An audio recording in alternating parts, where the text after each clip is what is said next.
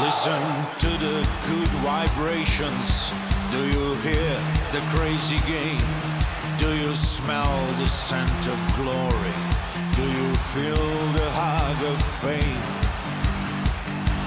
Come and feel Slovenian fire. Feel the passion of our song.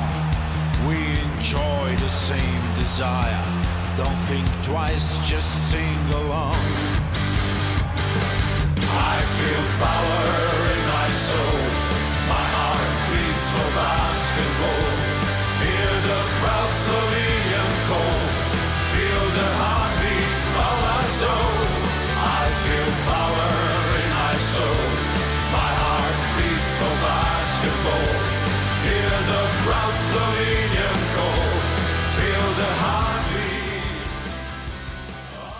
Hola, muy buenas noches, bienvenidos a Defensa en Zona, aquí en Pasión por el Baloncesto Radio, turno para hablar de lo sucedido en las distintas competiciones europeas que, bueno, mm, lo abandonamos allá hace unos 20 días. Eh, todavía podéis ver un poco en mi voz los restos de lo que ha sido, pues, una, un evento eh, de enfermedad bastante duro, que nos ha mantenido apartados de los micrófonos 20 días, que nos ha impedido hacer esa Copa del Rey que tantas ganas teníamos de hacer. Y bueno, mm, ya veis cómo estoy yo. eh, Aitor todavía está un poco peor.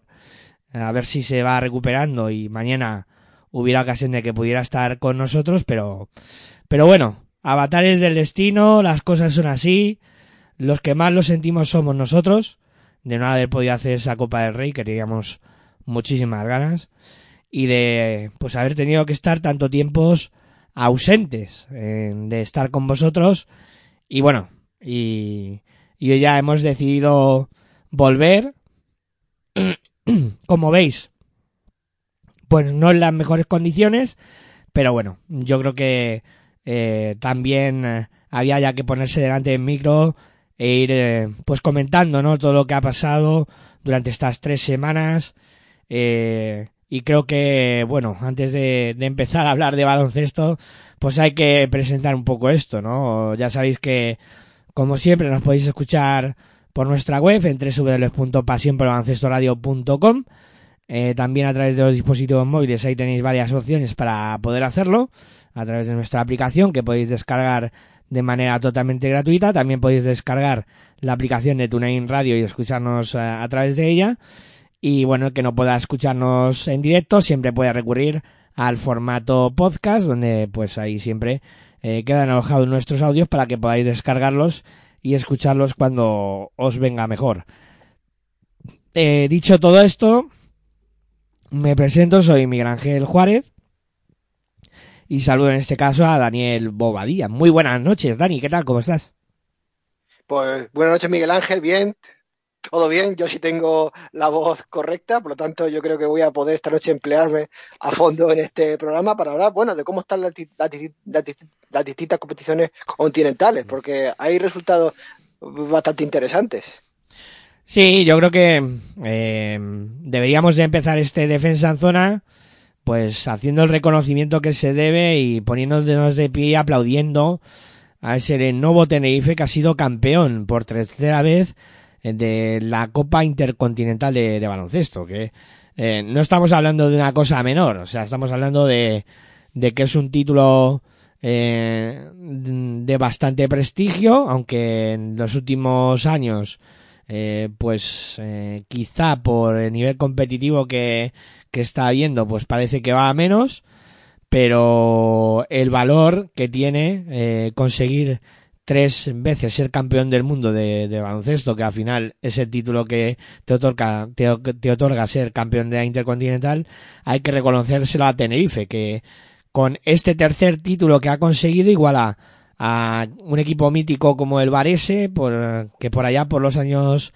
60-70 dominaba el baloncesto europeo, que consiguió tres entorchados eh, intercontinentales, aparte de cinco Copas de Europa y, eh, una trayectoria espectacular con los Menellín y compañía. Eh, pues Tenerife ha dado caza a Vares en, en cuanto a títulos y también al, al equipo americano de Goodyear, que, que también tenía tres, queda por encima del Real Madrid con cinco entorchados de esta Copa Intercontinental, pero para mí, Dani, no sé qué opinas tú, muchísimo mérito lo de, de nuevo Tenerife. Sí, yo también quiero trasladar mi, mi, enhorabuena al conjunto tinerfeño por ese título de la Copa Intercontinental, que ganó en la final, allí disputado en su pabellón, curiosamente, ante el Sao Paulo 68 a 89. Vaya partidazo hizo el conjunto de Chupi Dorreta, tanto en semifinales, que le pegó una soberana paliza al US Monastir de Túnez. Fue una diferencia de 70 puntos al, ante el campeón de la competición continental de África y luego pues supo imponerse también en la final al equipo brasileño con bastante solvencia. Yo no sé qué va a hacer la FIBA con este torneo, si debería cambiarle el formato porque estamos viendo que el campeón de Europa es el que se suele imponerse en este en esta copa. Eh, creo que hace el año pasado lo logró el Flamengo ante San Pablo Burgos, pero normalmente el de Europa es el que logra ganar y por bastante diferencia. No sé tú qué piensas, si deberían de darle un cambio a esto. Es que, a ver, eh, está claro que tú dices, lo que comentas, ¿no? De que desde que ganó Guairos de, de Guadalajara, eh, luego ya sí que ha sido un poco más predominante el, el baloncesto europeo sobre, sobre, sobre, sobre todo el sudamericano, ¿no? Que al final es el que es más competitivo en este tipo de competiciones porque a mí, a ver, esa semifinal donde Tenerife gana por casi 70 puntos, eso al final hace mucho daño a la propia competición, ¿no? Mm, Tenerife es un equipazo, está claro.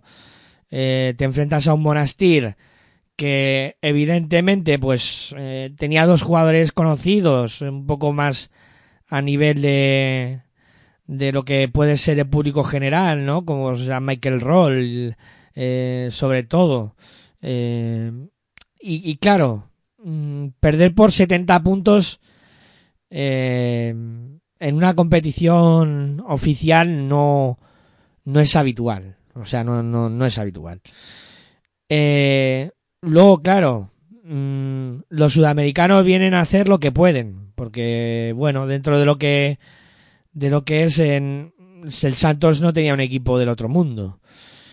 Y, y, lo que sí me extraña es el nivel competitivo que muestran los, los americanos, los, de la G-League. No sé, no sé, a ver, yo creo que esta competición igual necesitaría darle un, una vuelta de tuerca, ¿no? Intentar hacerlo de otra manera. Eh, se me ocurriría, por ejemplo, eh, a lo mejor eh, también intentar eh, traer al campeón asiático. Eh, también a lo mejor para subir el nivel competitivo eh, más de un equipo europeo. A lo mejor invitar a campeón y subcampeón de la, de la Basketball Champions League. No sé, es que claro, es, es muy complicado porque si dices, bueno, campeón de, de la Intercontinental, se supone que es entre todos los continentes. Claro, ahora mismo, más o menos la FIBA intenta trasladarlo eso a la pista, ¿no? Cogiendo al campeón europeo, eh, Tenerife, cogiendo al campeón africano, que es el Monastir, y luego eh, cogiendo al sudamericano Santos y el, y el norteamericano, ¿no? Faltaría a lo mejor asiático y el de Oceanía. Pero claro, no sé. Hombre, la liga australiana es, un, es una liga con cierto nivel, ¿eh? Claro, al final no sé, si metes eh, un equipo asiático y otro de Oceanía, a lo mejor la competición te sube un poquito de nivel, ¿no? Y, y lo que Pero haces... ahora que lo estoy pensando, ¿los equipos de Oceanía no participan en la competición de Asia? Puede ser también. Es que allí en, en Oceanía creo que podrán competir solo en, entre Australia y Nueva Zelanda, a lo mejor. Habitualmente. No sé, no me haga mucho caso. A la selección australiana me parece que compite en la Confederación Asiática, ¿eh? Sí, sí, habitualmente y, y, lo hemos visto en estas últimas ventanas de clasificación para, para el Mundial. Eh, Nueva Zelanda y Australia, que son los equipos más representativos de Oceanía, están metidos en la zona asiática. eh, para ser más competitivos, porque claro, mm, eh, eh, lo que era antes eh, la zona oceánica de baloncesto era siempre un duelo entre Nueva Zelanda y Australia. Eh, entonces decidieron de... Sí, porque es que no hay más. Claro, No hay porque... más. Es que prácticamente los otros países son islas pequeñas que creo que no tienen, no sé si tendrán ni equipo. Claro, claro, ahí la cosa eh, em, cambia bastante, ¿no? Si habitualmente juegan, juegan los equipos australianos o neozelandeses em, en, contra los asiáticos, ¿no? Pero, pero bueno, lo que puedes hacer es eh, coger el campeón de, de Oceanía, hacer una competición de Oceanía solo para ver un campeón y otra asiática y entonces eh, yo qué sé montar un título a seis en vez de a cuatro Es que, si es, es que si es Copa Intercontinental deberían de participar el campeón de cada continente, porque aquí faltan, como tú has dicho, el asiático y el de Oceanía. sí como mínimo faltarían esos dos y yo creo que para subir el nivel pues podrías invitar al subcampeón de la Basketball Champions League y, y yo que sé, a lo mejor también al subcampeón de la Sudamericana. Y, y se te quedarían mm, ocho equipos que podrías montarlo a playoff, tres partidos en un fin de semana, tipo Copa del Rey y, y fuera, ¿no? No sé. Mm, Pero sí que mm, para mí ha sido algo decepcionante, ¿no? El, el- lo que ha sido el desarrollo y, y cómo se ha decidido, ¿no? Porque parece que, que Tenerife, sin quitarle mérito ninguno, pues eh, se ha paseado completamente en la competición. O sea, Yo quizá lo que esperaba era en esta competición los equipos de la Gili que, que, que fueran bastante más competitivos. Es es la liga de desarrollo de la NBA, y, pero yo ya veo que los equipos FIBA le ganan, así siempre.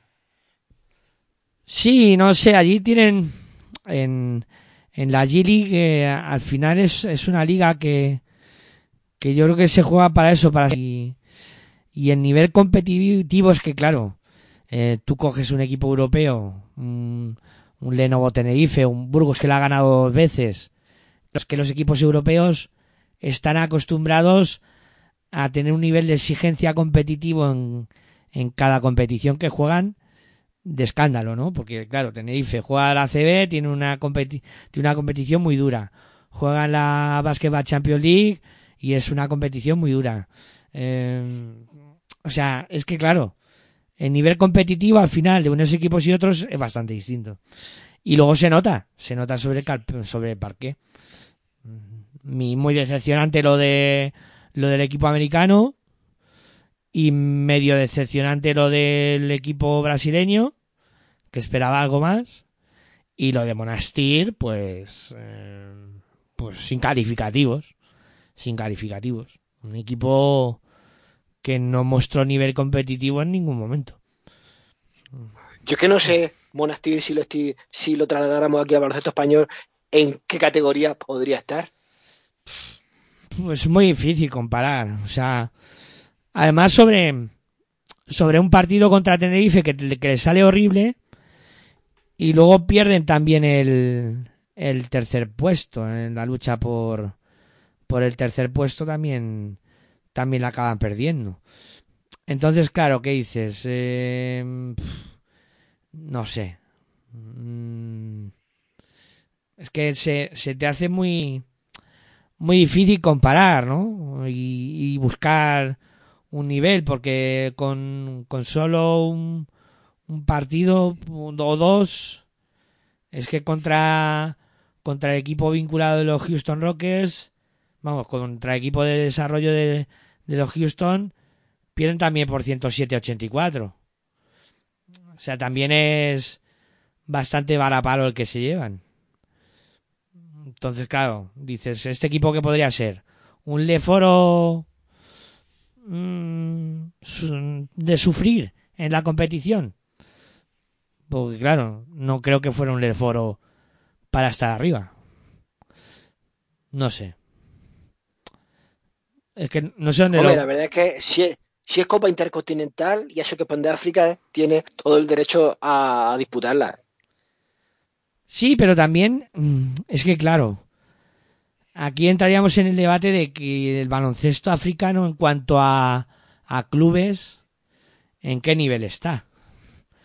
Porque dices, eh, claro, en África el baloncesto, eh, fíjate la cantidad de sorpresas que ha habido en, en la fase de clasificación para el Mundial, que, que los dos grandes equipos africanos en los últimos años se han quedado fuera, como para pensar cómo está el baloncesto de clubes a nivel africano. O sea, que dices, no está a un nivel muy bollante, que digamos. Y claro, el equipo tunecino evidentemente representa uno de los países más fuertes de, de África en cuanto al baloncesto eh, se refiere. Túnez suele estar en los mundiales, en este tampoco va a estar. Sí, pero aquí estoy viendo yo eh, los resultados de la competición continental de África en los clubes y hace muchos años dominaba un equipo de Angola el primero de agosto. Claro. Últimamente está así como un poco desaparecido. Porque en ese equipo jugaban los, los jugadores angolanos o angoleños en este caso. Eh, que me Angoleño, perdone, angoleño. angoleños, eh, que, que han sido claves en la selección angoleña durante tanto tiempo. Mm, Los que a todos Sí, la verdad es que eran jugadores que pese a destacar con Angola, casi ninguno dio el salto a Europa. Claro, Algunos que- sí, pero tampoco, pero tampoco en general. se quedaban a jugar allí y allí al final tenían un equipo bastante competitivo. Ese equipo sí era competitivo. Pero claro, ahora los jugadores tunecinos más destacados enseguida se van a Europa. Ahora no hay ese... no se esperan al salto. Es que si tú miras jugadores de Senegal, de Nigeria, etcétera, casi todos están jugando en Europa O en la NBA. o en la NBA. ¿Y qué queda en, en, en África? Pues al final queda, pues eso, jugadores que no tienen tanto nivel. Y así es muy complicado. Y claro, no sé, yo, yo la verdad es que esta competición, yo lo tengo que decir, al final me ha decepcionado. Sí, la verdad es que a lo mejor la FIBA se tendría que plantear algún cambio. Claro, es que en la final en, en el equipo tunecino, Jeron Ranle, que nos suena muchísimo, y Michael Roll. Lo demás, jugadores muy, muy desconocidos, ¿no? Para, para los que seguimos incluso el baloncesto a diario. No sé. Pero vamos, que no hay que quitarle mérito ninguna Tenerife, ¿eh? No, no, eso por supuesto, ¿eh? En teoría este título, como te contesta, en teoría es el que te, te hace lograr co- como el campeón del mundo de los clubes. Exactamente, y como decíamos, ha, ha cogido a Varese y a y también a, al equipo de, de América Goodyear, el equipo que, que también dominó una buena parte de los años 70 en, en esta competición y que luego pues eh, como estaba afincado en la en la en, en Cleveland cuando se creó la franquicia de Cleveland Cavaliers eh, ya se se difuminó un poco ese equipo, ¿no? Y, pasó, como suele decir, a mejor vida. Y, y bueno, y por delante de Madrid con, cinco.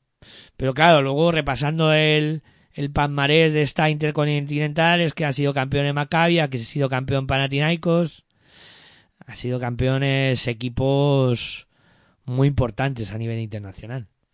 Y, Sí, cuando la disputaban, antes la disputaban los equipos de la Euroliga. O sea, campeón de la Euroliga. No, no eran los equipos de la Euroliga, eran los campeones de Europa. Sí, pero cuando la Euroliga dependía de la FIBA, me estoy refiriendo. Sí, sí, por eso. Sí, eh, ya me, yo, yo creo que se ha mantenido bien, ¿eh? Sí. Luego hubo un parón en la competición en el año 96, luego se reanudó, ya con ese acuerdo que solo duró tres años entre FIBA y, y Euroliga, y a partir de ahí, pues ya es el campeón de la, de la Basketball Champions League. Y recordemos que el nuevo Tenerife está inmerso en la Basketball Champions League y con muchas opciones de llegar al Final Four, que por cierto suena mucho que se pueda disputar en Málaga. Esa Final Four hipotética en caso de que el cuadro malagueño, actual campeón de la Copa del Rey, que mañana hablaremos en, en territorio ACB, pues, pues también podría tener una ocasión muy buena para, para intentar conseguir ahí otro, otro hito, ¿no? Que sería, pues, jugar una Final Four y, y intentar ganar la, la competición también. Y Tenerife podría buscar su cuarto entorchado intercontinental en caso de conseguir ganar la Basketball Champions League otra vez. Pero bueno, eso es adelantar mucho. Lo, lo que yo sí pienso también es que esta competición debería disputarse siempre en un territorio neutral de los al margen de los equipos que participen, ¿eh? Si participa Tenerife, yo creo que habría que haberla disputado pues en otro sitio. Y ni en Tenerife, ni en Brasil, ni en ninguno de los, de los sedes de equipos participantes. Mm, Ya, pero es que ahí ya te metes en el tema de... Vale, ¿dónde te la llevas? Pues, pues será por ciudades. Ya, pero es muy complejo porque luego, ¿quién va a ir a verlo? Bueno, pues el año pasado se disputó en Egipto, en el Cairo, y había gente en el pabellón y bastante. Mm, Ya, en este caso el equipo, el año pasado el equipo africano, eh, ¿de dónde era? Es que no me acuerdo. Me parece que el Zamalek. El Zamalek. Bueno, claro, es que ahí podía arrastrar gente. Si estoy yo aquí mirando por aquí, sí. Ju- Justo el Zamalek. Claro, es que al final lo que tienes que buscar es intentar que se llene la cancha. Y claro, aquí lo que estamos hablando de que esta competición eh, aglutina los, los cuatro continentes, es decir, que donde se dispute la gente va a tener que hacerse una kilometrada. En avión o como sea. Sí, porque siempre habrá siempre algún, siempre habrá algún equipo al que le pille lejos la sede. Si viene de Australia, por ejemplo, ya no te digo nada. Claro, es que tú fíjate, eh, en este caso los desplazamientos Túnez no está lejos de, de Canarias, pero tanto... Hombre, si lo comparamos con Canarias, sí, pero si lo comparamos con Estados Unidos, el, el- el campeón de la Gili, pues sí le pilla bastante lejos. Sí, claro, el campeón de la G-League y el campeón brasileño, pues, eh, o sea, de Sudamérica, sí les pillaba el viaje un poco más largo, ¿no? Pero claro, es que es, es muy difícil organizar esto. Mm, Dentro de todo, dices, ¿cómo buscar un equilibrio y cómo hacer que se llene? ¿Cómo tener, para que tenga repercusión, para que la televisión se vuelque, para que la gente vaya a la cancha, para que se hable de ello? Uf, es que, claro, son tantas cosas en un mundo Yo estoy es- mirando por aquí la Copa Intercontinental del 76 que ganó el Real Madrid al Varese se disputó la final en Buenos Aires, en Argentina.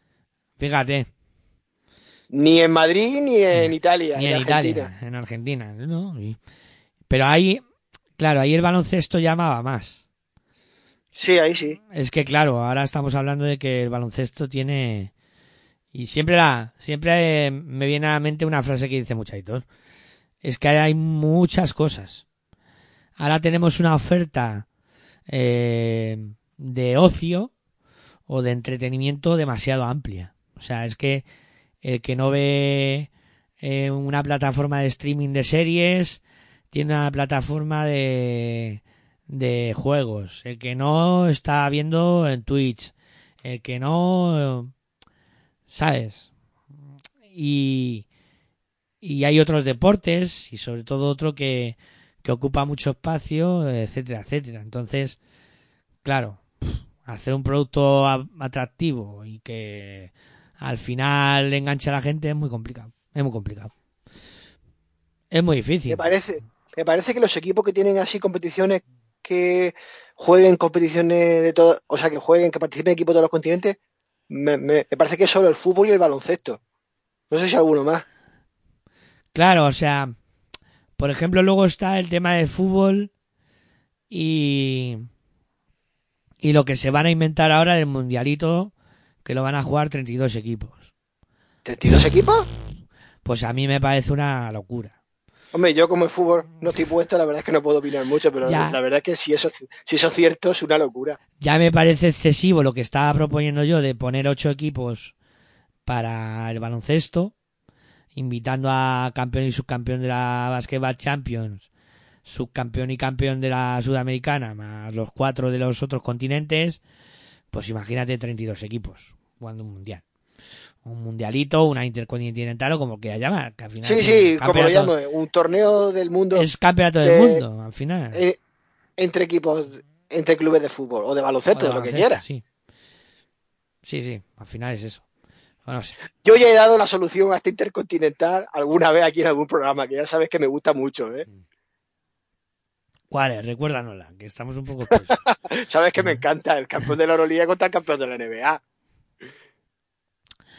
Ya, pero... uff, Es una cosa que me gustaría a mí ver. Ya, sí, pero es que eso... Es que Por siempre... supuesto, invitando también a los campeones de Asia, de África y de todo, ¿eh? No sé, al final llegará un momento en que se sienten sus señorías que gobiernan y que están al mando de todo esto del básquet y, y llegamos a algún tipo de entendimiento. Porque la última jornada de Euroliga ya ha sido de risa. Jugadores que terminaban de jugar su partido y viajaban a, Argentina, por ejemplo, a jugar con Argentina. O, o Toko Sengeila jugando con Virtus y con Georgia en apenas 24 horas. No sé. Eso no es bueno por el tema del cansancio y por el riesgo de lesiones, ¿eh? Claro, cosas que al final dices, ¿es que estamos locos o qué? Pues sí, un poco locos sí que estamos. Porque luego vienen las lesiones y los que lo pagan son los clubes. O, o el seleccionador español, eh, ¿cómo decían? ¿Cómo era la palabra? Eh, que no podía dirigir la selección y que estaba eh, supervisándola. Y decías, ¿cómo? claro, él tenía que jugar con su equipo, que es el que le paga, la Virtus, y, y España jugando eh, contra mm, Islandia, no recuerdo cuál fue el partido, sí, Islandia, el sí, partido de Islandia jueves. primero. Sí, el partido de jueves donde Scariolo pues estaba con el tema de la Virtus y el partido de Euriga. es que se dan unas situaciones un poco de locos al final. Pero bueno, este es el baloncesto que tenemos. Y eso, y que muchas felicidades a Tenerife, que entra en la historia, si es que no lo estaba ya, y tres campeonatos intercontinentales para ellos. Si te parece, Dani, eh, hacemos una pausa y a la vuelta pues empezamos ya a hablar un poco de cómo está todo en el mundo de las competiciones europeas, que eh, sabéis que nos quedamos en el último programa, pues justo el día que se produjo el terremoto en Turquía y Siria, que al final ya veis cómo terminó la cosa en cuanto a, a recuentos de, de personas fallecidas y que todavía están buscando y que bueno que que ya os dimos la noticia de que algunos partidos se habían suspendido de la Basketball Champions League, pero habrá que hablar un poco de los que se jugaron y de cómo está la cosa y de cómo la semana que viene arrancará de nuevo esta Basketball Champions League que afronta ya sus últimas jornadas de esta fase de grupos interesante que dará ya pie a los eh, cuartos de final. O sea que se avecinan cosas interesantes en esta competición en las próximas fechas. Venga, vamos a hacer una pausita y repasamos cómo está todo y lo que puede dar de sí el, asunto. Venga, pausa breve y continuamos aquí con Defensa en Zona, sintonía de pasión por evancestoradio.com.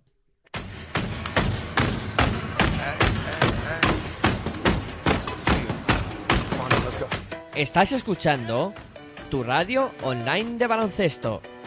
Pasión por el baloncesto radio.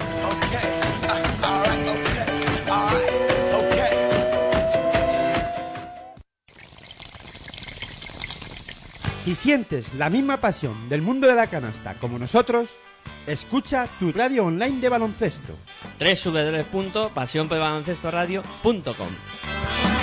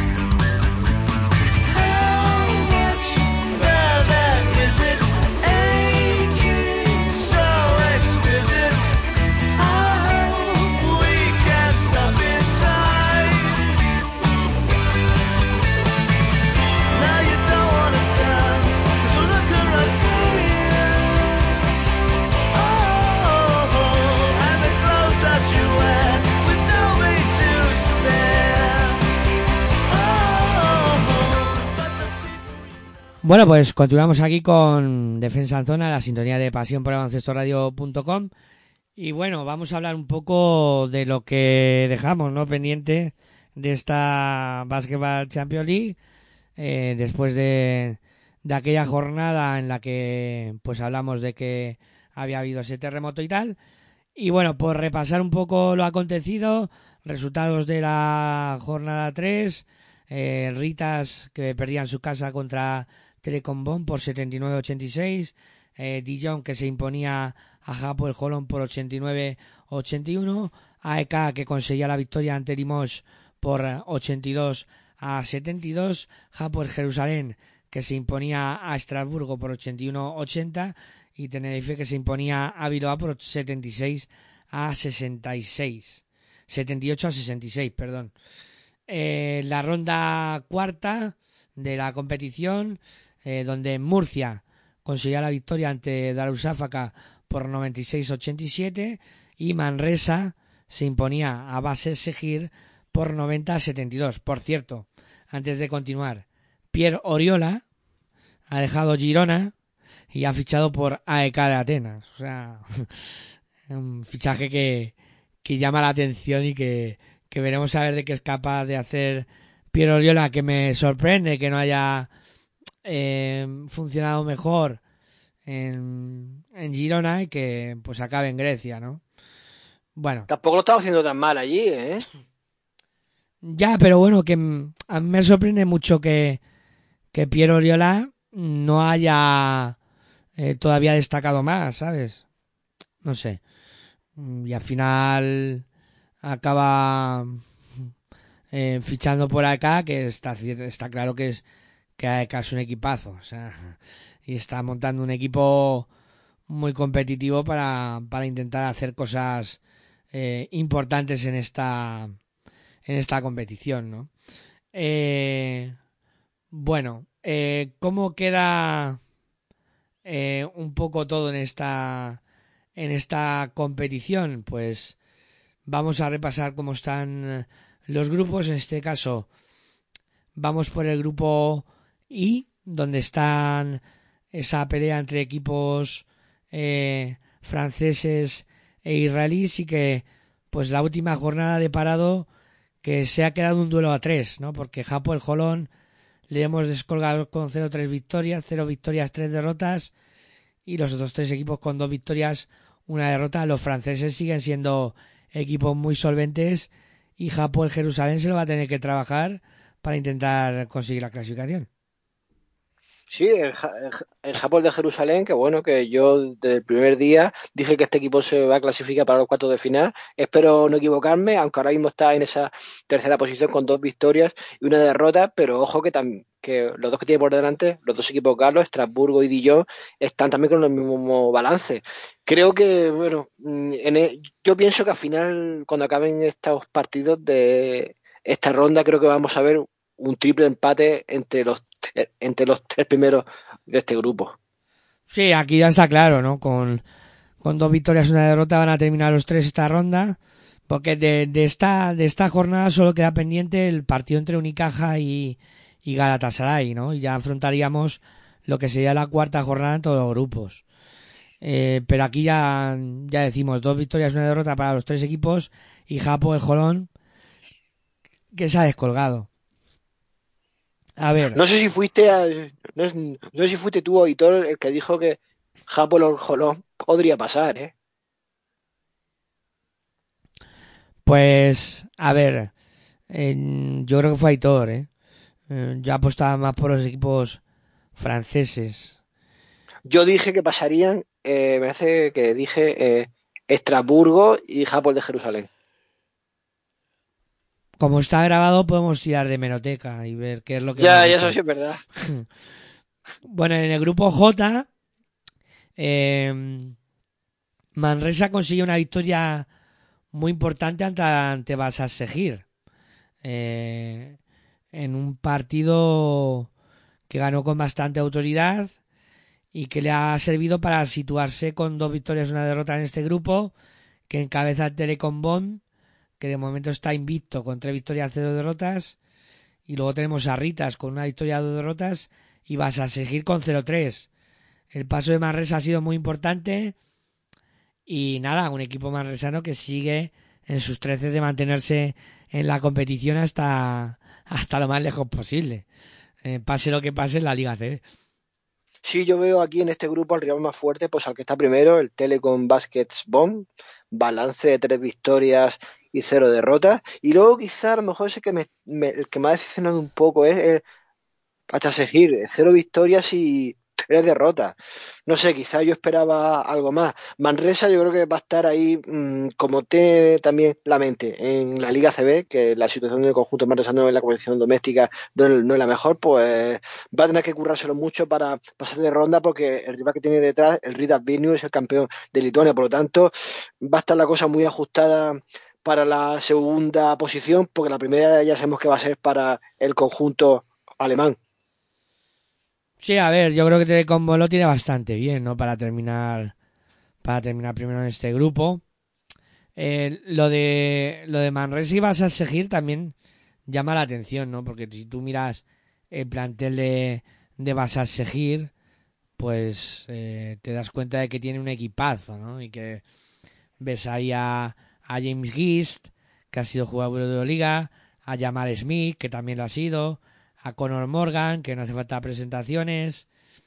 O sea, es un equipazo. Yaka, Yaka Blachik o, o Sabas, Oguz Sabas. O sea, casi nada, ¿no? Arsan también. Es un equipazo. Pero está haciendo un, una competición muy mala. Muy mala. Eh, vas a seguir. No sé. Veremos, veremos, ¿no? Cómo, cómo termina, pero yo veo muy complicado que ya puedan optar incluso a clasificarse. Tendrían que ganar los tres partidos y darle la vuelta a un basquera veras al Manresa muy, muy imponente. No sé. Sí, la verdad es que lo tienen un poco complicado los turcos para poder clasificarse. Grupo K, donde está Unicaja comandando con dos victorias, cero derrotas, con ese partido pendiente que tiene que jugar contra Galatasaray. Y luego tenemos a AEK con dos victorias, una derrota, Galatasaray con una y una, y Limoges que de momento pues no se ha estrenado. 0-3 en el balance y, y sufriendo mucho en un grupo muy complicado. Este es un grupo muy complicado. Sí, el Limón, después de lo que hizo en la primera fase de ir de menos a más, ahora me está decepcionando porque yo apostaba porque fuera a pasar de este grupo, pero es que claro, el grupo es que también se las trae Unicaja y, y hay Cadateres también que son rivales muy difíciles y por no, por no hablar de Galatasaray. Eh, yo dije que este grupo era el grupo de la muerte.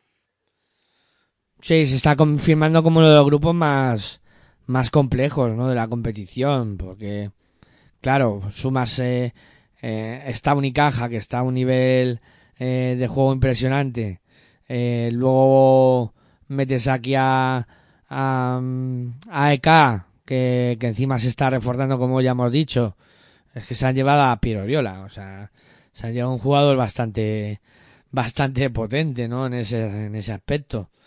Eh, o sea, cuidado, eh. Cuidado con el equipo que, que están formando, con, con Tim Frazier, con Akil Mitchell, eh, con Janis Streinix. Parece un equipo bastante competitivo. Y sí, y bueno, aquí Málaga en principio es, es el favorito a todo. Después de encima haber conseguido la, la Copa del Rey, pues ha sido un, eh, un golpe encima de la mesa bastante importante. Y luego en el grupo L, pues eh, comandando Tenerife con tres victorias, cero derrotas. Murcia, dos victorias, una derrota. Bilbao, una victoria, dos derrotas. Darusafaka cierra el grupo con 0-3. Aquí yo creo que lo que está claro es que van a pasar dos equipos españoles. Porque Darusafaka con cero victorias, dos derrotas ahora mismo, cero victorias, tres derrotas ahora mismo, se le ve poca capacidad de reacción. Sí, yo creo que la primera posición de este grupo L ya tiene dueño, que es pase para el Lenovo Tenerife, actual campeón, actual campeón de la Basketball Champions League, actual campeón de la Intercontinental. Y luego el segundo, pues va a estar, mmm, yo no me atrevería a pronosticar quién podría ser, va a ser otro equipo español, pero no veo también a Bilbao, a pesar de, que está 1-2, lo veo con bastantes opciones, aunque ahora mismo el favorito para pasar es el Lucas Murcia, pero ya sabemos que el club murciano pues es capaz de lo mejor y de, lo peor, porque también ahora en la Liga CB les espera un calendario bastante complicado y no debe descuidarse pensando en esta competición eh, y sin dejar de lado la CB. Bueno, que Murcia, eh, dos días antes de que arrancara la Copa, jugó contra Darussáfaca y, y venció por 96-87. Claro, fue un Sí, partido, ese partido fue el de la vuelta. claro, fue un partido que se quedó ahí un poco en una fecha bastante extraña, ¿no? Con todo el mundo ya pendiente de, de que comenzaba la Copa al día siguiente y tal, o, o dos días faltaban para el arranque de la Copa y Murcia se jugaba y bastante de sus posibilidades y vencía de forma clara a, a Darussáfaca. Eh, un Darussáfaca, pues con, con Olaseni, con, con Aaron White, con eh, gente también con muchísimo nivel. Yo creo que en este grupo también el average va a ser clave para definir esa segunda plaza. Sí, en ese aspecto, además, yo creo que la ventaja es para, Para Lucas Murcia. para Murcia en este caso, porque eh, Murcia consiguió eh, la victoria ante, ante Bilbao y, además fue una victoria bastante holgada. O sea, importante ese resultado de, del cuadro murciano que le da bastante, bastante para, para el futuro. Veremos a ver, ¿eh? Veremos a ver. Esto es muy largo, pero vamos, ese 90-72 de Murcia ante Bilbao con más 18 puntos, un resultado muy importante. Eh, bueno, ¿qué nos espera en esta eh, en esta competición? Pues los próximos partidos se van a disputar el día 7 y 8 eh, de eh, marzo. Eh, que van a enfrentar en este caso. Hay ya dos partidos que se han jugado, los que hemos comentado de los equipos españoles contra los turcos. Y en el resto de la jornada, pues quedará un Japón Jerusalén contra Japón Holom. En el grupo entre israelíes y, y franceses, donde también habrá el duelo entre franceses, Estrasburgo-Dijon. Luego, en el grupo de los españoles, tendremos un Bilbao-Tenerife y un Murcia-Darussáfaca. Y luego eh, tendremos en el grupo de la muerte el eh, Telecombón contra Ritas. Y en este caso, eh, el Málaga. No, perdón, en el, el Limoges que se enfrentará a EK. Y luego ya para cerrar, Galatasaray Unicaja.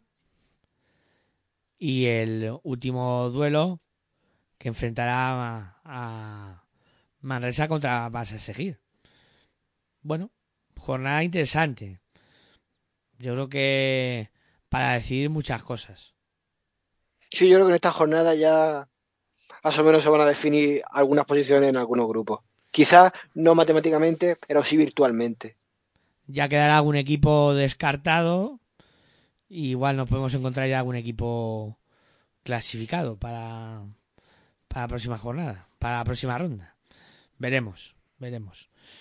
Bueno, pues así está la Basketball Champions League. Hacemos una pausita y hablamos también de cómo está la Euroliga, que la verdad es que cada jornada que pasa eh, se enreda más la cosa. Yo cada vez tengo menos claro qué puede pasar de aquí al final de la competición. Venga, pausa breve y continuamos con Defensa en Zona aquí en pasión por Radio.com. pasión del mundo de la canasta como nosotros, escucha tu radio online de baloncesto. www.pasionporbaloncestoradio.com Bueno,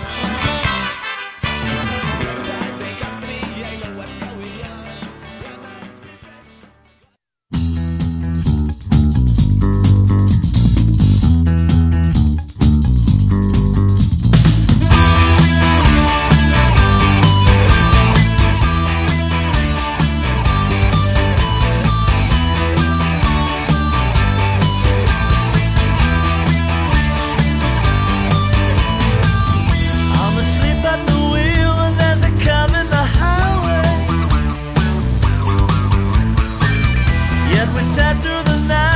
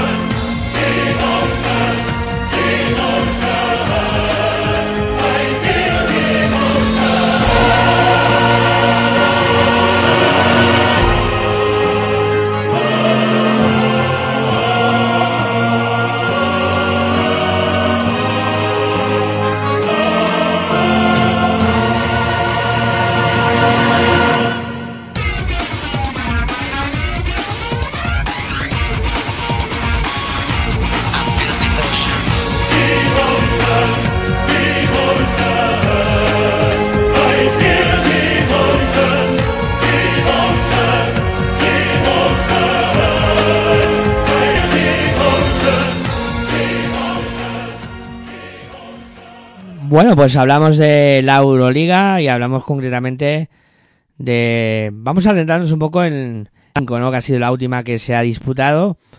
Eh, una Euroliga que no para, que se juega a las ventanas, pero como ya hemos comentado antes, siguen jugando partidos. Y que, bueno, yo creo que lo mejor que podemos hacer es eh, situar un poco cómo está eh, todo. Después de, de disputar esta 25 jornada, de la jornada número 25 de la competición, y que, pues, eh, si te parece, Dani, eh, comento cómo está la clasificación con un Olympiacos que comanda la tabla con 18 victorias y, y 7, perdón, con 19 victorias y 7 derrotas. 18 victorias, 7 derrotas. Vamos a decir las cosas bien. Eh, segundo Real Madrid con 17 victorias, 7 derrotas. Y ese partido pendiente que tiene de jugar. Barcelona es tercero con 17 victorias, 8 derrotas. Cuarto Fenerbahce con 15 victorias, 9 derrotas. Y un partido pendiente. Eh, Mónaco es eh, quinto con 15 victorias, 10 derrotas. Y ahora viene el lío. Eh, porque a partir del sexto, eh, todos empatados hasta el décimo. Es decir, eh, tenemos a Partizan, Basconia, Maccabi, Valencia y Zalgiris Kaunas, todos los equipos con 13 victorias, 12 derrotas. A esto le sumamos eh, a Anadolu Efes, que está con 12 victorias, 12 derrotas y un partido por disputar.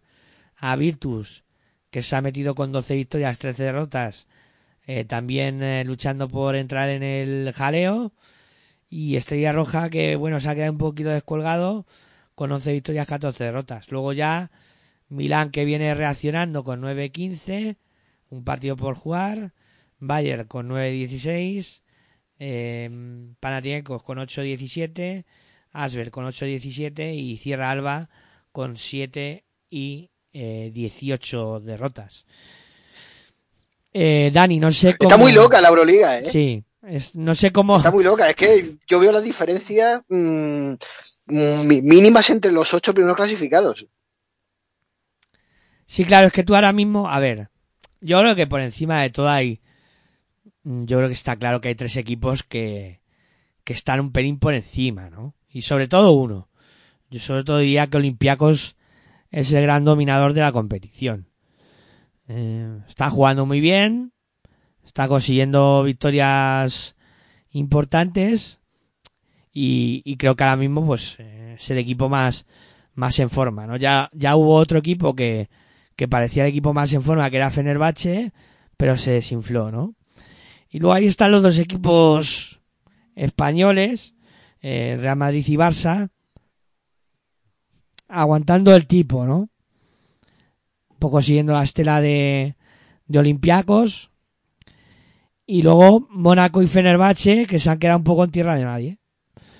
Un poco lejos de los de arriba. ahora, ahora mismo, ¿tú crees que alguno de los que está eh, situado entre los tres primeros, luego en los playoffs, puede ser que de una sorpresa cayendo eliminado? Mira, yo ahora ya me espero cualquier cosa.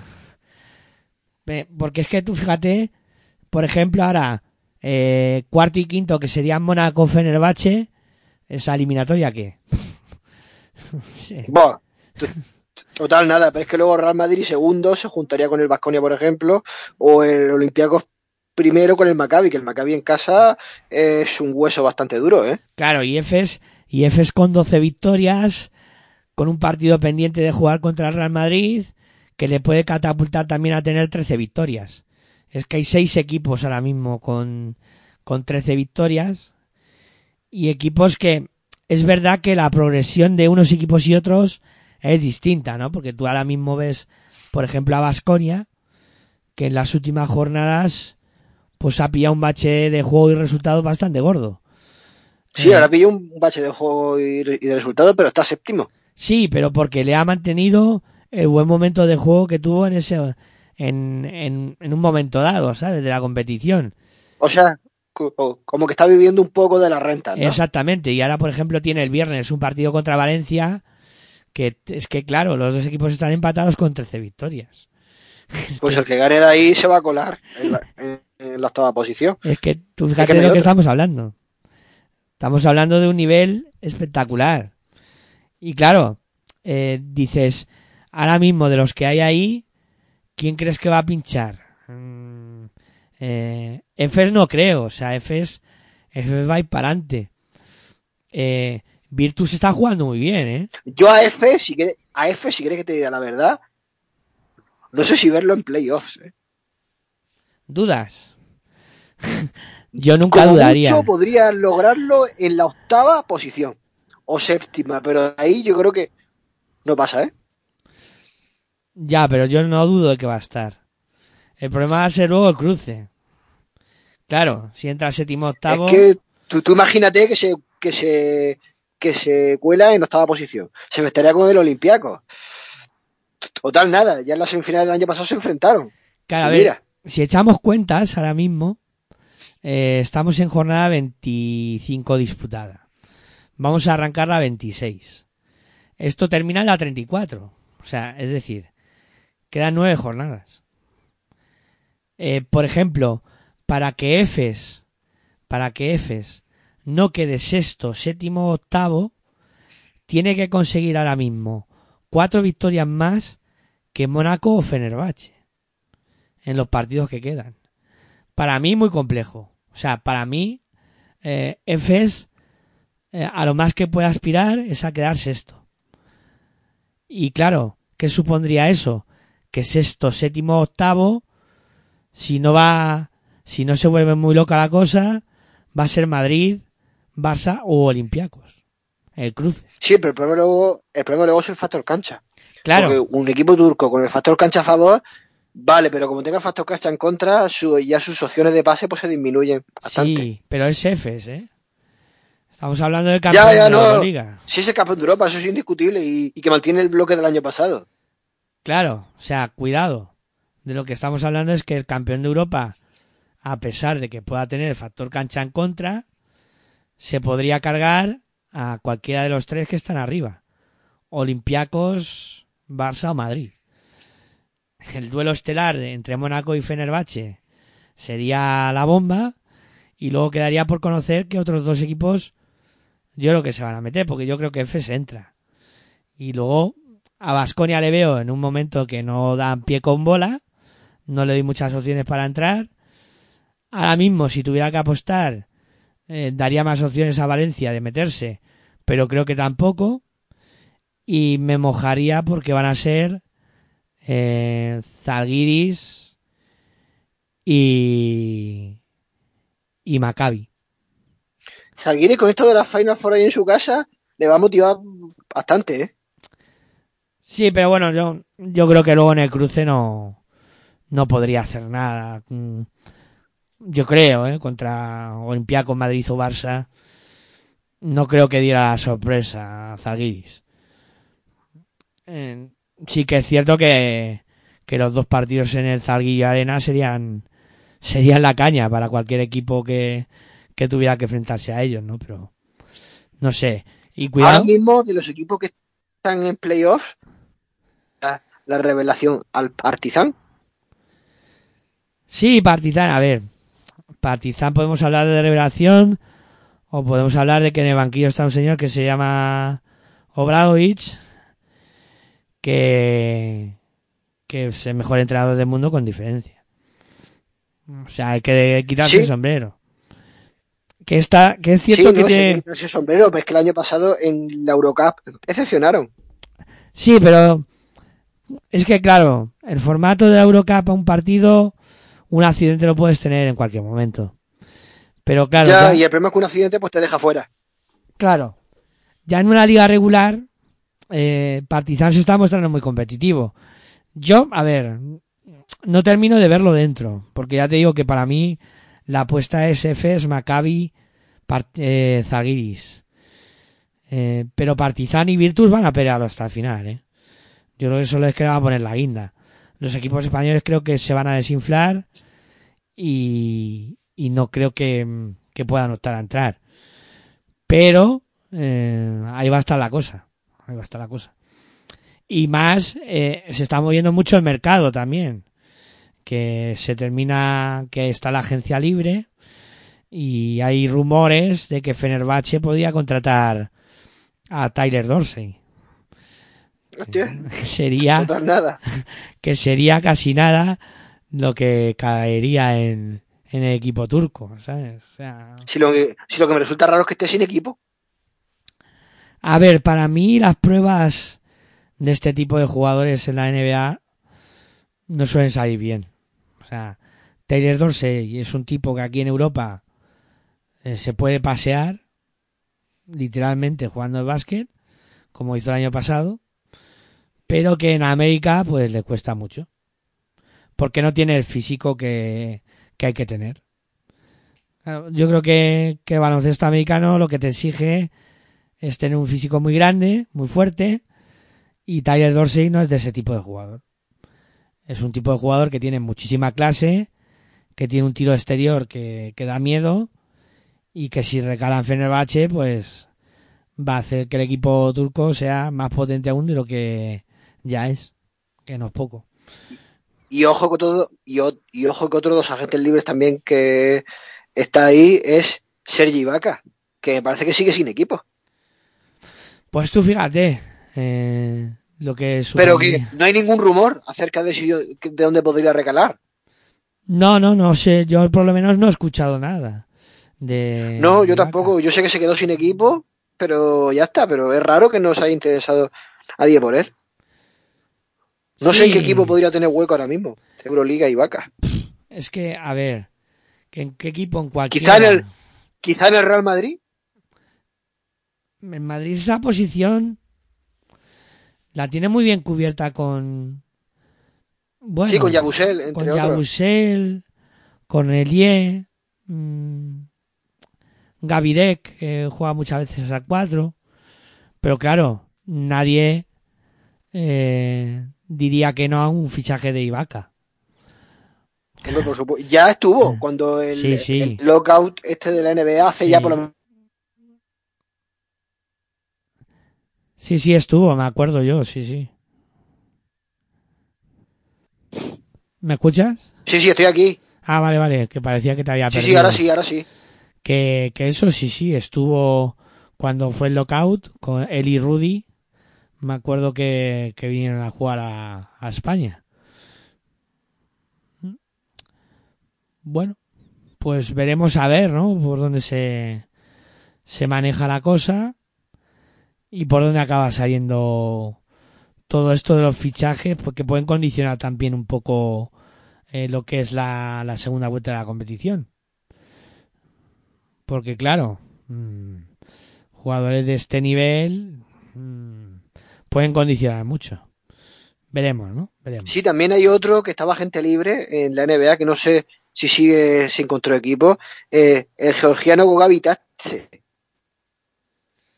Pues otro, otro jugador que, que es muy interesante y que, que también puede ser de los que pueden desequilibrar, ¿no? Y que pueden un poco eh, poner patas arriba a la competición.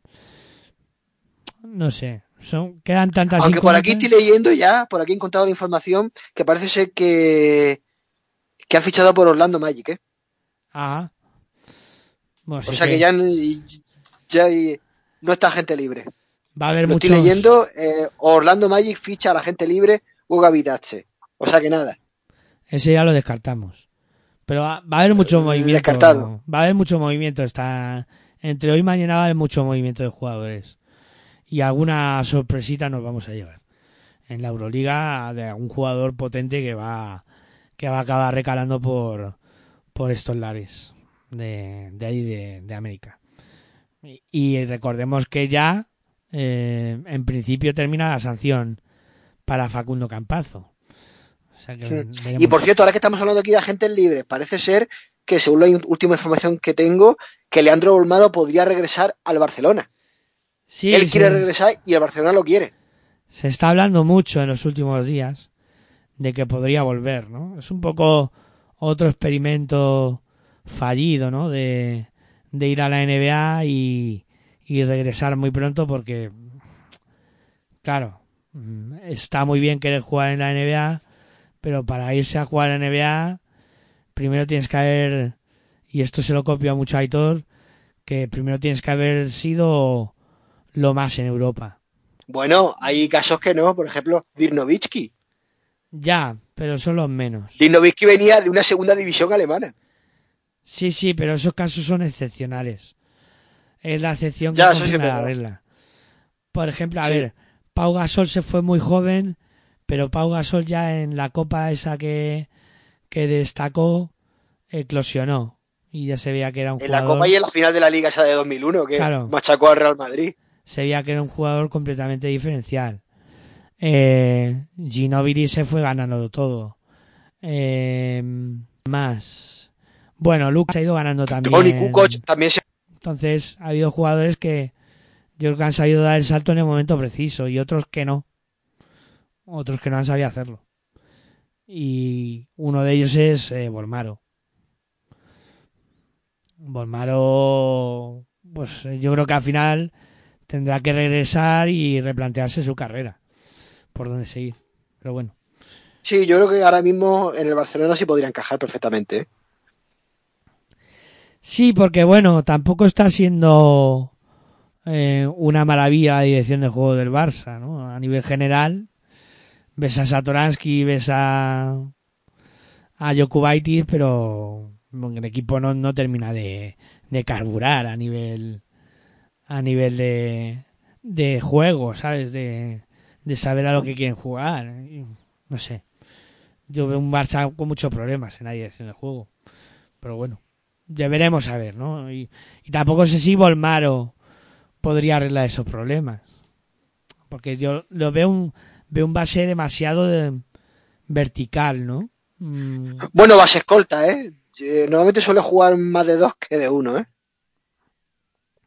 Sí, por eso te- que te digo de la verticalidad que tienes, mm, muy parecido a salvando las distancias y creo que tienen otro tipo de juego, pero la Amprovitola también es un base escolta muy tirador, le gusta menos entrar a la canasta, yo creo que Olmaro busca más el, el cuerpo a cuerpo, ir hacia el aro en, en entrar a esa canasta, pero le veo de ese estilo de, juego, no sé. Ahora que estamos hablando de Olmaro, estoy leyendo por aquí, tanto en Sport, tanto en, Sport como en, el- como en Mundo Deportivo, parece ser que dicen que Volmaro no jugará en el Barça esta temporada.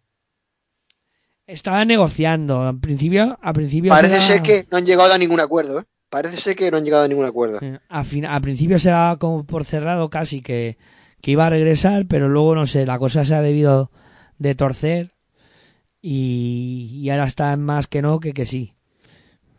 Pues según los compañeros de Sport y de Mundo Deportivo, parece que al final no. Vamos a ver qué sucede. Bueno, Pero cuando. Pero son medio fiables, ¿eh?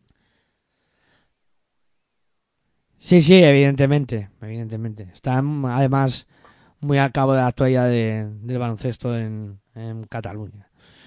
Eh, Lo, lo mismo luego esto pega un giro y ficha. Pero cuando dicen que cuando el río suena, agua lleva, ¿eh? Sí, sí, yo también soy de, de esa opinión. Eh, bueno, próxima jornada de la Euroliga eh, que, que se va a en esta, en esta semana y que, ojo, eh, que ya todos los partidos son eh, con muchas cosas en juego. Eh, jornada que se disputará entre jueves y sábado. El eh, jueves tendremos un Barcelona. Jueves y sábado no, será jueves y viernes. Jueves y viernes, perdón, no sé qué estaba pensando yo. Eh, jueves, el jueves tendremos un Barça Zalgiris, eh, Bayern contra Estrella Roja, Panathinaikos contra Anadolu Efes, Mónaco contra Maccabi y Partizan contra Alba de Berlín. Oye, por cierto, qué hora más rara del Barça Zalgiris a las 7 de la tarde. Siendo aquí en España. Eh, ¿No sabes que hay el jueves? ¿Eh? ¿No sabes que hay el jueves? Que, que, hay- que hay el jueves. A ver, si, a, ver, a ver si hay algo importante y yo lo desconozco.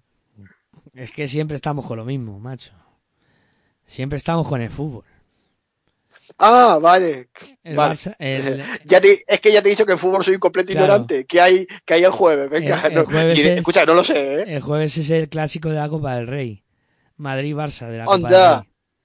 Pues por eso lo han tenido que hablar. Claro. Y juegan en Barcelona, ¿no? Eh, pues ahora mismo has pillado. No sé si es el Eh, primero... Es que es, es que es posible que jueguen en Barcelona, igual que sucedió con la Euroliga hace poco con el Madrid en la Copa del Rey. Sí, Eso correcto, sí me acuerdo. Correcto. Pero no, me has pillado porque no sé, o sea...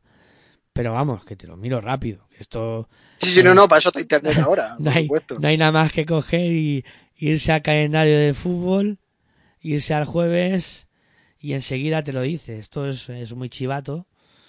Y enseguida te dice, pues el, el sábado no, pues se juega en Madrid a las 9. Real Madrid-Barcelona del fútbol a las 9. Sí, pero también lo hacen para Sí, que no claro, para, que, vean las para que los señoritos que van a verlo por televisión no se pierdan nada. Y, y los señoritos que van a la grada pues tengan que andar corriendo, saliendo del trabajo, etcétera, etcétera. Siempre pierde el baloncesto, siempre. Sí, porque el que salga a las 8 de- del trabajo a las 7 es que no llega. Claro, no llega. Siempre pierde baloncesto en ese aspecto. Bueno, partidos del viernes. Ojo, eh, que aquí la cosa se pone ya seria. Fenerbahce Virtus. Asbel contra Real Madrid. Basconia Valencia. Y Olimpia Milán contra Olympiacos. Ojo a este partido porque yo creo que es el último tren para Milán. ¿eh?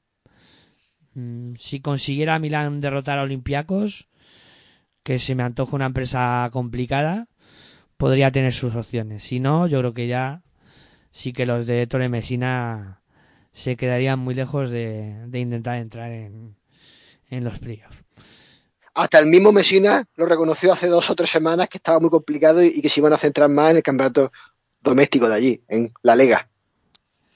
Sí, sí, complicado está. Complicado saben que lo tienen, pero este puede ser el último tren. Ahora mismo tienen nueve, nueve victorias con un partido menos. Si ganan a Olympiacos se ponen con 10, eh, contando el partido menos se ponen con 11. Pueden soñar. Porque recordemos que hay muchos equipos con 13 y va a haber mucho duelo directo. Pero si no ganan a Olympiacos, yo sí que ya lo descarto completamente. Bueno, Dani, si te parece, hablamos un poquito de la Eurocat también, cómo quedó la cosa, cómo está y qué es lo que nos espera en el regreso de la competición. Y con eso creo que podemos cerrar este programa. Eh, venga, pausa breve y continuamos aquí con Defensa en Zona, la sintonía de Pasión por el Radio.com.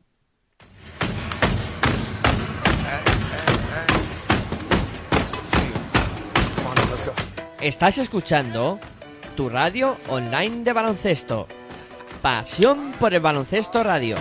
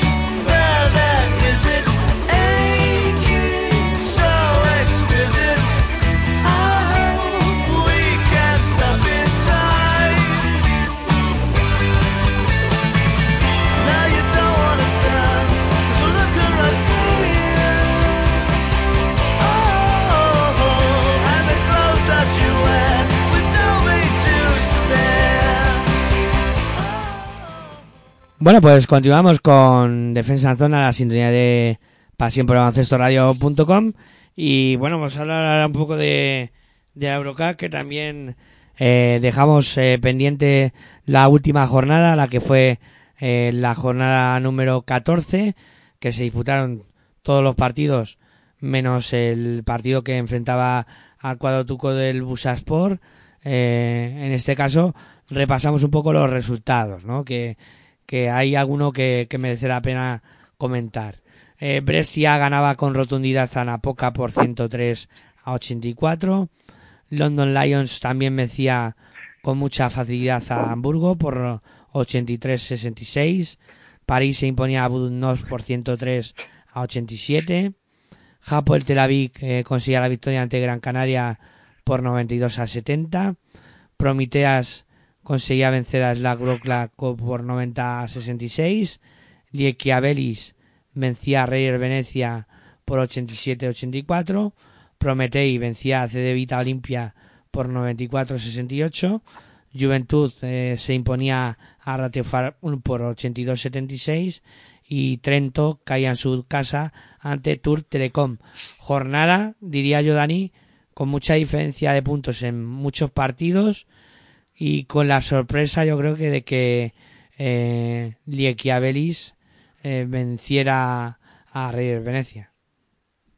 Bueno, la verdad es que Humana Reyes Venecia en esta competición tampoco es que haya sido. Empezó mal. Eh, quizás se esperaba algo más del equipo veneciano en este torneo, pero aún así, bueno, el equipo del Panevesis pues le dio una sorpresa y sí, como dice, vimos marcadores bastante abultados, diferencias bastante grandes entre ambos equipos. Quizás se ha, se ha plasmado la, la diferencia de calidad entre un equipo y otro. Y luego, pues bueno, en cuanto a los equipos españoles, uno ganó, que fue el Juventud, y otro perdió, que fue el Herbalife Gran Canaria. En el caso de, de la Peña, se impuso 82-76 al Ratiofar Ulm, y en el caso del equipo de Las Palmas, perdió en Tel Aviv por 92 a 70. Sí, se Ese llevó. resultado le costó el liderato. Bueno, no le ha costado el liderato al equipo canario, pero lo podía haber reforzado y ahora corre peligro. Sí, recordemos que, que la Eurocup transita por la jornada 14. Se ha disputado la jornada 14, exceptuando ese eh, Busaspor Bowl eh, Brese que se tiene que disputar. Y tenemos en el grupo A a Prometei, liderando con 10 victorias, 4 derrotas. Además, el equipo ucraniano está con una racha de 5 victorias consecutivas y jugando muy bien.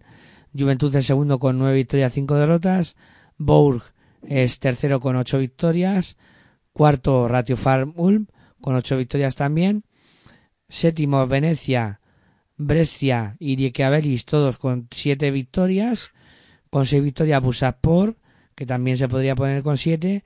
Y cerrando Napoca y Cedevita, que para mí ya mm, faltando cuatro jornadas y con dos partidos de renta sobre Busaspor de desventaja, pues yo creo que Napoca y Cedevita más en los equipos eliminados en este en este grupo.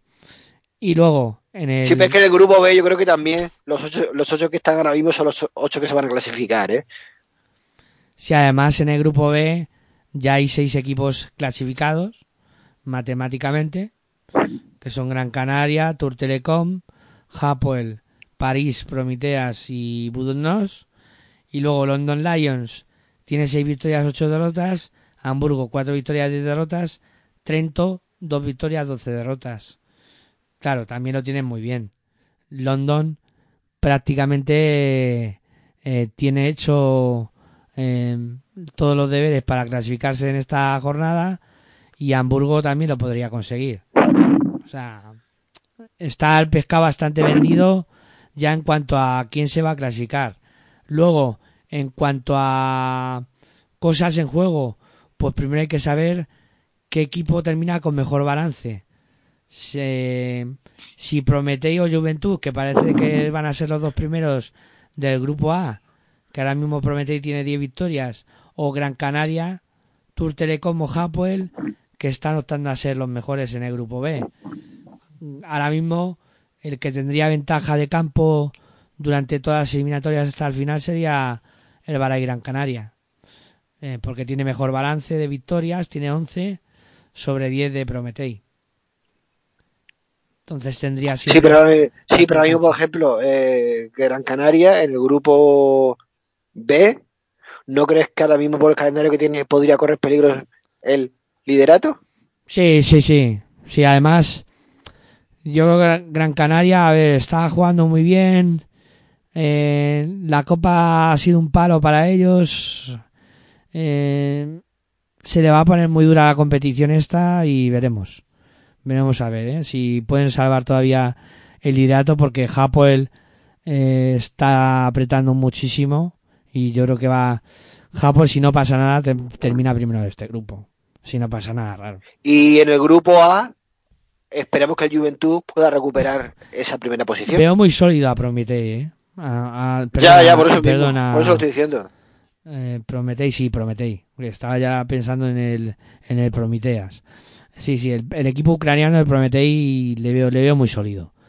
Le veo con, con pinta de, de acabar primero. Y claro, luego ya vendremos a hablar de los cruces. Porque también eh, creo que me, me resulta más complicado, o sea, más duro el grupo B, donde está Gran Canaria, que donde está Juventud. O sea, me parece un equipo, me parece un grupo más, más difícil. ¿Cuál? El B, ¿no? Sí, Sí, la verdad es que el B lo veo un poquito parece más que competitivo. algo más de nivel, ¿sabes? Sí, el que yo veo que ha ido a más es el París Basketball, ¿eh? Está en cuarta posición. Y con nueve victorias y cinco derrotas. Se lleva una victoria y una derrota con los dos primeros clasificados, o sea, con el, el segundo y tercer y tercer clasificado. Sí, ha subido bastante. Quién sabe nivel. si puede escalar algún puesto más, ¿eh? A lo mejor el equipo parisino escala un puesto más. Ha subido mucho nivel eh, París. París y Hapoel sobre todo. Han sido los equipos que más que más han subido el nivel en, es- en esta fase de la de la de la competición. Sí, Eh, pero, pero el Hapoel se esperaba más, ¿eh? O, o sea, me refiero que se esperaba que fuera a subir el nivel. Sí, la que es más normal que, que esté así. Sí, bueno, próximo partido de la competición. Eh, pues el día 2 eh, vamos a tener un Busas por Beaubressé para recuperar ese partido aplazado y luego ya nos iremos a la jornada 15 donde tendremos eh, Tour Telecom contra Prometeas, Budno contra Hapoel Tel Aviv, Napoca contra Busaspor, Hamburgo contra París, Beaubressé contra Juventud, eh, Ratio Farm contra Prometei, Cevita Olimpia Liequiabelis, Reyer Venecia contra Brescia, Slagrocla contra Lyon Don Lions y Gran Canaria contra Trento. Eh, ojo al partido de, de Prometei, que juega en Alemania contra Ratio Farm y me parece un partido complejo. Pues ojo ahí a Prometei porque, oye, el, el, Ratio Farm allí en su cancha en Alemania podría vencerle, ¿eh? Sí, por eso digo que a lo mejor ahí Juventud tiene una oportunidad de intentar igualar al, equipo ucraniano. Porque puede ser de los partidos más mm, duros que les quede a, a los ucranianos de aquí a final de la competición. Eh, bueno, Dani, yo creo que fue un momento para, para ir cerrando Sí, pero yo antes quiero decir una cosa, antes Sí. de finalizar el programa. Que tenía ganas de decirla, lo que como no hemos podido tener programa, que de- en mi nombre y en el de todo el equipo de Pasión por el y, y el de todo el equipo de Pasión por el Baloncesto Radio, condenamos los insultos racistas que recibió el jugador brasileño Yago dos Santos de Ratio Farum en el último partido que disputó allí su equipo eh, ante el Juventud. Se ve en un vídeo una aficionada del Juventud porque con la camiseta gritándole mono. Eh, yo creo que deberíamos erradicar el racismo ya no, ya no solo en el deporte, sino en el, en el mundo en general. Sí, a ver, es- mm, fue un hecho muy muy lamentable, es verdad. o sea, a mí se me se me había quedado en el tintero y, y hacer muy bien en recordarlo, ¿no? Creo que ese tipo de Sí, porque a mí es cosas- que me da vergüenza que haya aficionado al baloncesto así. Sí, es que no sé, yo muchas veces se nos va un poco el garbanzal, como aquel que dice. Y esa señora, por llamarla de alguna manera, porque yo tengo otro calificativo, el cual no voy a decir, deber- yo creo que deberían multarla y siento ser muy radical, pero expulsada de un recinto deportivo de por vida. Que sabes qué pasa, Dani, que es muy difícil controlar a todo el mundo, ¿sabes? Es que- Sí, pero es que las cámaras la vieron. sí, Es sí, que sí. Hay pruebas, ¿eh? Sí, pero sí, en eso estoy de acuerdo. Pero ¿cómo haces que esa gente no entre al baloncesto? Es que es igual, te- siempre se te va a colar algún imbécil. Ya, ya lo sé. Es que Porque es- me consta que la, que la afición de Juventud es una afición ejemplar, ¿eh? Exactamente. Y siempre se te cuela algún imbécil que, que hace el imbécil y no tiene otro calificativo. Es que no tiene otro calificativo. Pero bueno. Que, que bueno, que eso, que no, no queremos terminar cabreados el programa. Que- Ya, ya, ya, ya lo sé, no, pero era solamente por recordar lo que Sí, no, condenamos y, y está claro, no hay que condenarlo porque eso sobra. En este deporte sobra. Y en todos. Pero en este más. Eh, bueno, Dani, venga, pues vamos poniendo punto y, y final.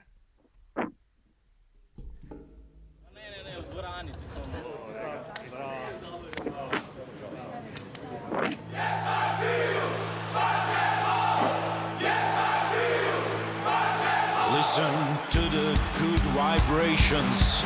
Do you hear the crazy game? Do you smell? Bueno, pues vamos llegando al final. Eh, Dani, como siempre, pues ha sido un placer hablar contigo de básquet, compartir este ratito y, y bueno, espero que no haya sufrido mucho oyéndome hablar. No, sabes que siempre, sabes que siempre el placer es mío de poder estar aquí. Y bueno, y mañana, si Dios quiere y no pasa nada, pues con Territorio CB, hablando del baloncesto español a nivel nacional. Sí, sí, hablando un poquito de la copa y, y viendo, ¿no? y en cuanto a la voz que tiene, con estos fríos, la verdad es que es muy corriente. ¿eh? Eh, bueno, que, que muchas gracias a todos por, por estar al otro lado. Perdonar, de verdad, por, por la voz, no es la mejor, pero bueno, yo creo que se, se entiende, se oye y espero que no hayáis sufrido mucho durante el programa escuchándome. Eh, que un placer, como siempre, estar aquí y mañana, si gustáis, a las 11, eh, bueno, ya hoy que hemos cambiado de día, hablaremos un poquito de la Liga Endesa CB y de esa Copa del Rey que hemos vivido en eh, la ciudad de Badalona. Hasta entonces, me despido como siempre. Muy buenas y hasta luego. In the